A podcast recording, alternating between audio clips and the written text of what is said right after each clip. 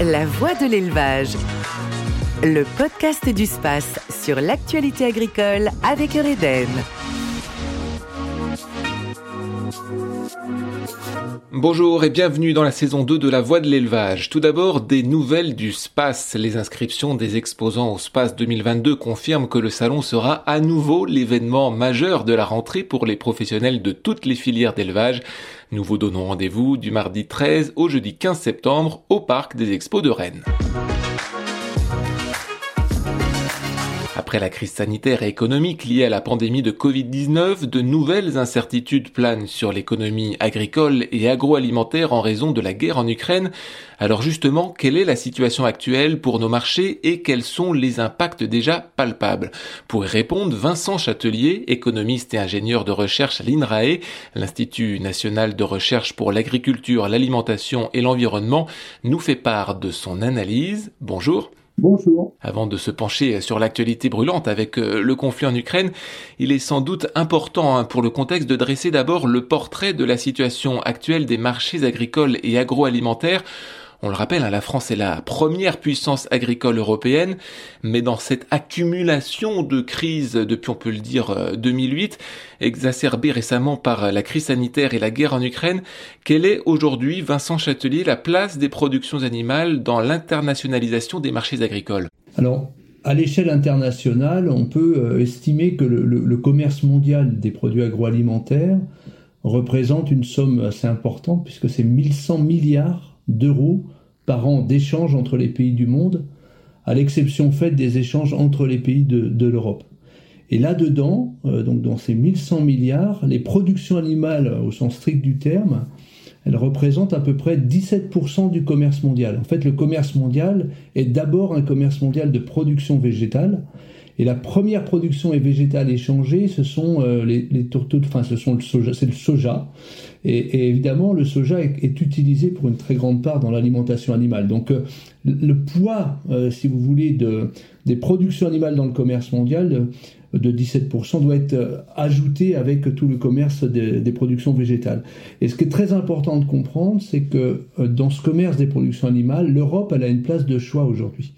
Aujourd'hui, l'Europe est très excédentaire. On a plus 40 milliards d'euros euh, d'excédent commercial en production animale. Alors surtout dans le secteur du lait, hein, une vingtaine de milliards, et puis dans le secteur de la viande porcine. Donc l'Europe aujourd'hui, avec cette balance, occupe le premier rang mondial, très loin devant le deuxième. Deuxième, c'est la Nouvelle-Zélande, qui fait une balance commerciale de 15 milliards. Puis ensuite, vous avez le Brésil, 14 euh, milliards, l'Australie et les États-Unis. Donc l'idée forte, c'est vraiment que l'Europe a réussi finalement à améliorer sa balance commerciale en production animale et euh, essentiellement lié au fait qu'il y a trois grandes zones dans le monde euh, qui tirent les importations aujourd'hui de produits animaux. Donc le premier, de manière extrêmement claire, c'est la Chine. Ils ont un déficit en production animale de 40 milliards. En fait, ils ont un déficit équivalent à notre solde positif.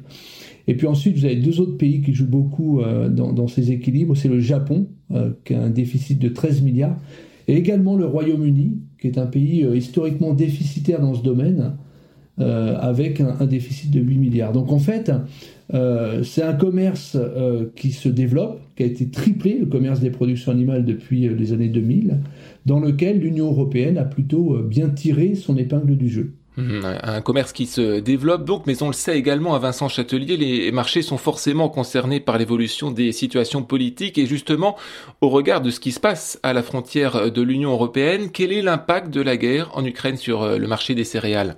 Alors euh, effectivement, c'est un thème d'actualité. Euh, aujourd'hui, ce qu'il faut, enfin, il faut prendre garde quand même parce que nul ne connaît ce que seront les récoltes de l'été 2022.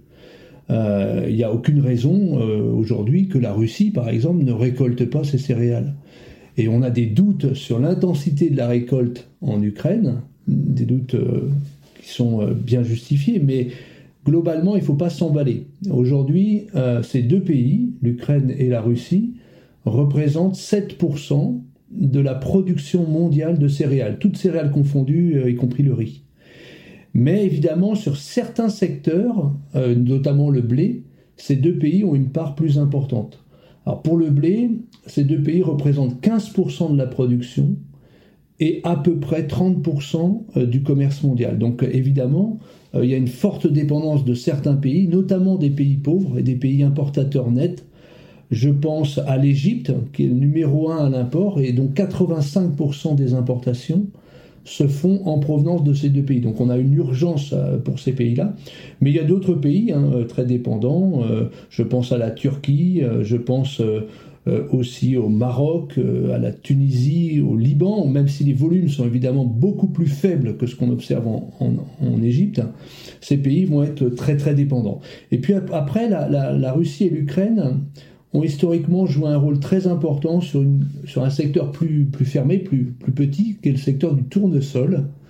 Et aujourd'hui, on peut estimer que pratiquement les, trois quarts hein, du, commerce de l'huile de tournesol sont dominés mondialement par euh, l'Ukraine, ce qui va conduire évidemment à un certain nombre de, euh, ça commence, hein, de pénuries.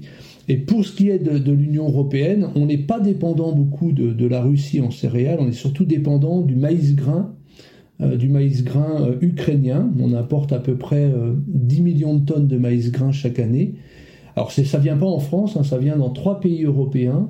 D'abord donc les Pays-Bas, ensuite l'Espagne, et puis plus loin derrière l'Italie. Donc la France est, moins dépendante des autres, mais véritablement l'urgence, ça va être la capacité à partir de 2022 de satisfaire la situation de déficit dans les pays, euh, notamment les pays du nord de l'Afrique, euh, qui vont être aujourd'hui beaucoup chamboulés par le risque et l'inflation aussi qui existe sur les prix, par le risque quelque part d'une appropriation euh, des, récoltes par, par un certain nombre de pays à l'échelle de la planète qui pourraient être plus, plus riches pour le faire. Il y a une réflexion pour s'adapter justement?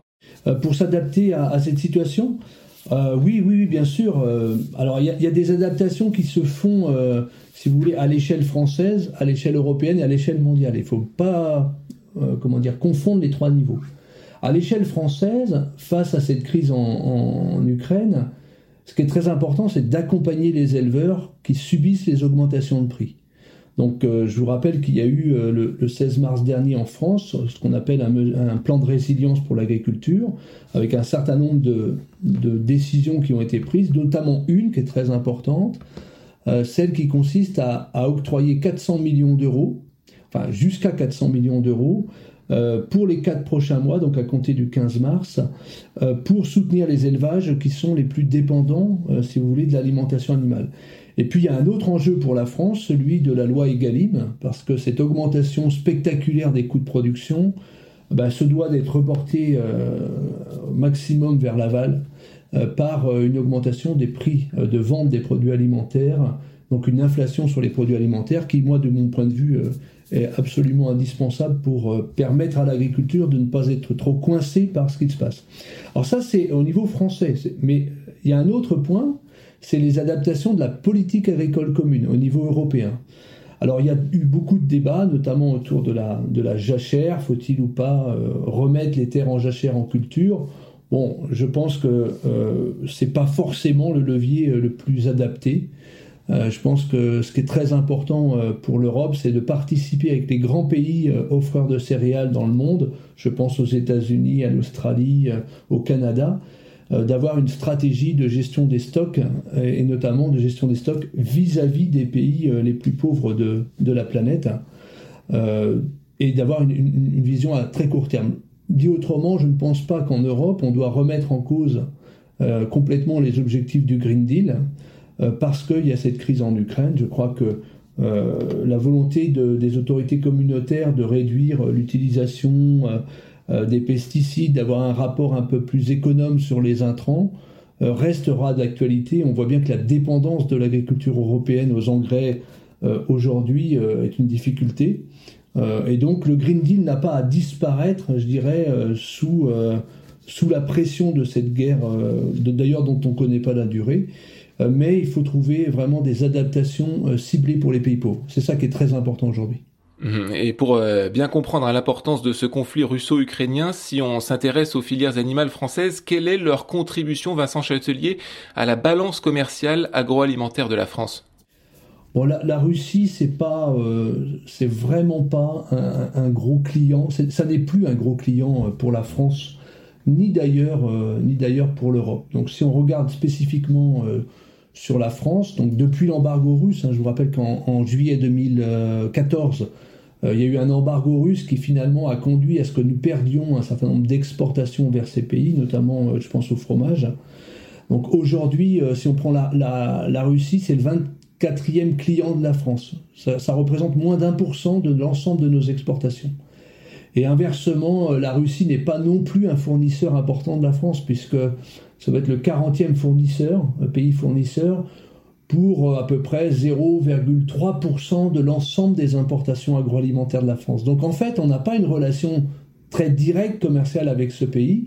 On a une balance commerciale en France positive de 300 millions d'euros avec la Russie, euh, mais globalement, c'est moins stratégique. Ce qui, ce qui se passe, c'est que la guerre en Ukraine et en, Russie joue sur les prix, mais ne laisse pas peser un risque de perte de marché euh, fort pour la France. Et pour ce qui est de l'Ukraine, bon, l'Ukraine, c'est quand même un fournisseur de l'Europe hein, euh, important, en, en, céréales notamment, et puis aussi plus marginalement en, en poulet. mais pour la France, spécifiquement la France, c'est le 38e, client de la France, l'Ukraine. Donc euh, c'est pas beaucoup. Et le 20e fournisseur. Et on a un, solde qui est très légèrement négatif avec l'Ukraine de 200 millions d'euros. Donc ce qu'il faut bien comprendre, c'est que les enjeux euh, de la crise du moment pour les agriculteurs français passent beaucoup plus par le canal des prix que par le canal d'une perte de marché euh, vis-à-vis de ces deux pays avec lesquels nos relations commerciales sont plutôt, plutôt faibles. Oui, vous l'avez dit, hein, des céréales qui flambent, c'est aussi le cas des matières premières et des intrants. Conséquence logique du conflit, une augmentation énorme à des charges pour euh, les exploitants agricoles, et on pense notamment aux éleveurs. Alors Vincent Châtelier, si on s'attache particulièrement au coût des céréales, quelle est la stratégie aujourd'hui à adopter pour faire face à cette envolée? Bah D'abord de garder aussi de l'optimisme, parce que des crises, on en a déjà connues. Euh, je me souviens parfaitement de la crise de 2008-2009 avec une flambée des prix qui avait donné lieu ensuite à une chute. Donc euh, il faut bien comprendre qu'aujourd'hui, euh, la crise des prix que nous traversons, elle est liée aussi pour partie à la, spéculation sur les marchés internationaux. Elle n'est pas liée à un déficit avéré en d'équilibre entre l'offre et la demande pour le moment. Euh, la Russie et l'Ukraine, c'est 7% de l'ensemble des productions céréalières. Peut-être que cette année, finalement, on va avoir euh, une contribution un peu moindre, évidemment, de ces pays-là, mais nul ne sait si euh, les conditions climatiques vont permettre finalement à la production céréalière mondiale de se stabiliser finalement. Donc il faut faire très attention, ces chocs de prix sont beaucoup plus intenses que les chocs sur les équilibres offre-demande. Et donc, euh, il faut euh, garder raison. Alors, ce qui est très important, je l'ai évoqué, hein, c'est d'accompagner les éleveurs, notamment les éleveurs très dépendants. Je pense à la filière porcine, la filière avicole, pour lesquelles les céréales entrent pour euh, souvent 60 à 70%, enfin l'alimentation dans le coût de production. Donc, il faut les accompagner financièrement pour passer la crise. Ça, c'est la première chose. Et puis, la, deuxième chose, c'est aider les pays, les pays pauvres. c'est eux qui vont être les plus sujets, je dirais, euh, à la, guerre en Ukraine. Et puis la question des prix, je pense que vous, enfin, vous verrez, on verra tous collectivement que euh, les prix ne grimpent pas jusqu'au ciel euh, ad vitam aeternam. on a une flambée forte. peut-être que ça va durer quelques mois, peut-être plus, plus un ou deux ans, un an. mais évidemment, on a derrière toute la question stratégique des biocarburants. je rappelle qu'aux États-Unis, on a 130 millions de tonnes de, de, maïs grain essentiellement qui sont utilisées dans la filière de l'éthanol. Et quelque part, quand vous avez une flambée des prix euh, sur le maïs ou sur les céréales, on peut avoir un intérêt finalement à, utiliser euh, euh, ces, produits dans d'autres canaux que la filière des, biocarburants. Donc vous savez, les équilibres en économie, ça va, ça vient. Et il ne il faudrait pas imaginer que cette, crise en Ukraine va conduire pour les dix prochaines années à des prix à ce niveau-là. Nul ne le sait, euh, bien sûr. On sait que les, tensions existent, mais euh, les, équilibres reviennent en fonction, euh, surtout, je dirais, des jeux d'offres et demande.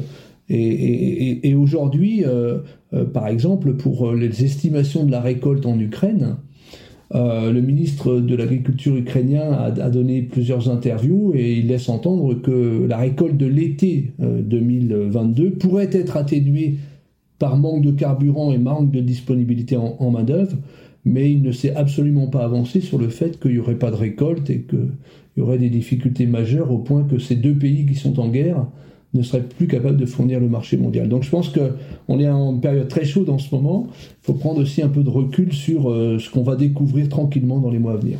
Et on sera bien sûr attentif à l'évolution de la situation. Merci beaucoup Vincent Châtelier d'avoir partagé votre analyse avec les auditeurs de la Voix de l'élevage. On rappelle que vous êtes économiste et ingénieur de recherche à l'INRAE. Retour maintenant sur quelques faits marquants de l'actualité. Et d'abord en lien avec l'entretien que nous venons de mener avec Vincent Châtelier, la mise en place d'un plan de relance économique et sociale. Il a été présenté mi-mars par le Premier ministre pour faire face notamment aux augmentations brutales du prix des matières premières liées à la guerre en Ukraine.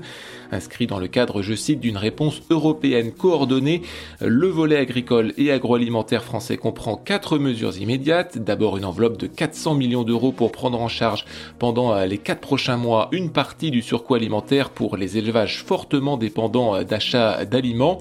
En complément de la mesure transversale de remise de 15 centimes hors taxe sur le carburant, euh, le gouvernement a aussi annoncé le remboursement anticipé de la TICPE de 2021 et sur demande également un acompte de 25% pour celles de 2022 qui seront versées après déclaration euh, dès le 1er mai 2022.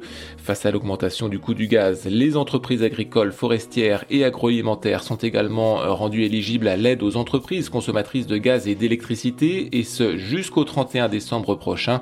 Enfin, quatrième mesure, l'ajout de 60 millions d'euros supplémentaires dans l'enveloppe des prises en charge des cotisations sociales, une aide destinée à prendre en compte les exploitations confrontées à des hausses de charges qui dégradent leur compte d'exploitation euh, de manière significative. À noter que le ministère de l'Agriculture l'agriculture a aussi annoncé des mesures additionnelles telles que l'ouverture de nouvelles négociations commerciales pour sécuriser les producteurs et entreprises agroalimentaires, la valorisation de la production de protéines végétales ou encore la sécurisation de la campagne 2022 en engrais pour la fin d'année. Et justement, concernant euh, les négociations commerciales, l'ensemble des acteurs de la filière agroalimentaire ont signé le 31 mars dernier une charte d'engagement. Elle permet la renégociation des contrats sur les produits alimentaires de grandes marques et de marques de distributeurs. Les enseignes de distribution euh, promettent ainsi d'être souples dans l'analyse des critères justifiant de rouvrir les négociations avec leurs fournisseurs.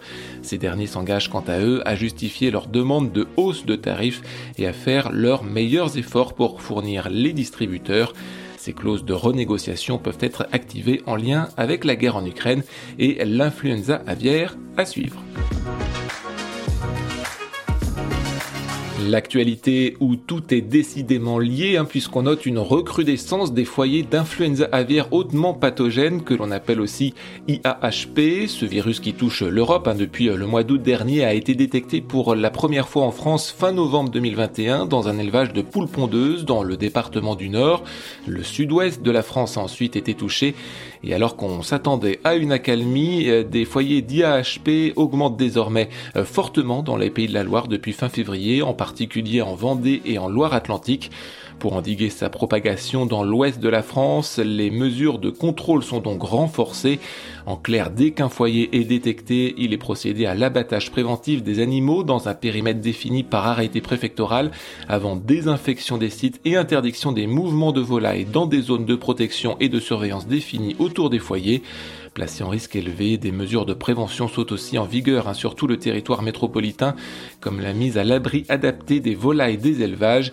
Les éleveurs sont ainsi appelés à la vigilance alors que la France comptait 1180 foyers d'influenza aviaire hautement pathogène en élevage début avril. Enfin, pour terminer cette date à retenir dans vos agendas, celle du 16 avril, direction Brest et son aréna, l'association Agriculteurs de Bretagne renouvelle son opération de mise en valeur de l'agriculture bretonne dans les stades. Cette année, c'est donc l'équipe féminine du Brest-Bretagne Handball qui a été choisie. Au programme diverses animations sur un village de l'agriculture bretonne ouvert dès 18h. Plus d'infos sur www.agriculteur-de-bretagne.fr. Merci d'avoir écouté cet épisode de La Voix de l'élevage. Vous pouvez retrouver ce podcast sur space.fr, les principales plateformes d'écoute et sur le mur des podcasts de West France. En complément, retrouvez aussi notre e-article sur le site de West France consacré aux impacts de la guerre en Ukraine sur le marché mondial des céréales. À bientôt. La Voix de l'élevage. Le podcast du space sur l'actualité agricole avec Eureden. We'll be right back.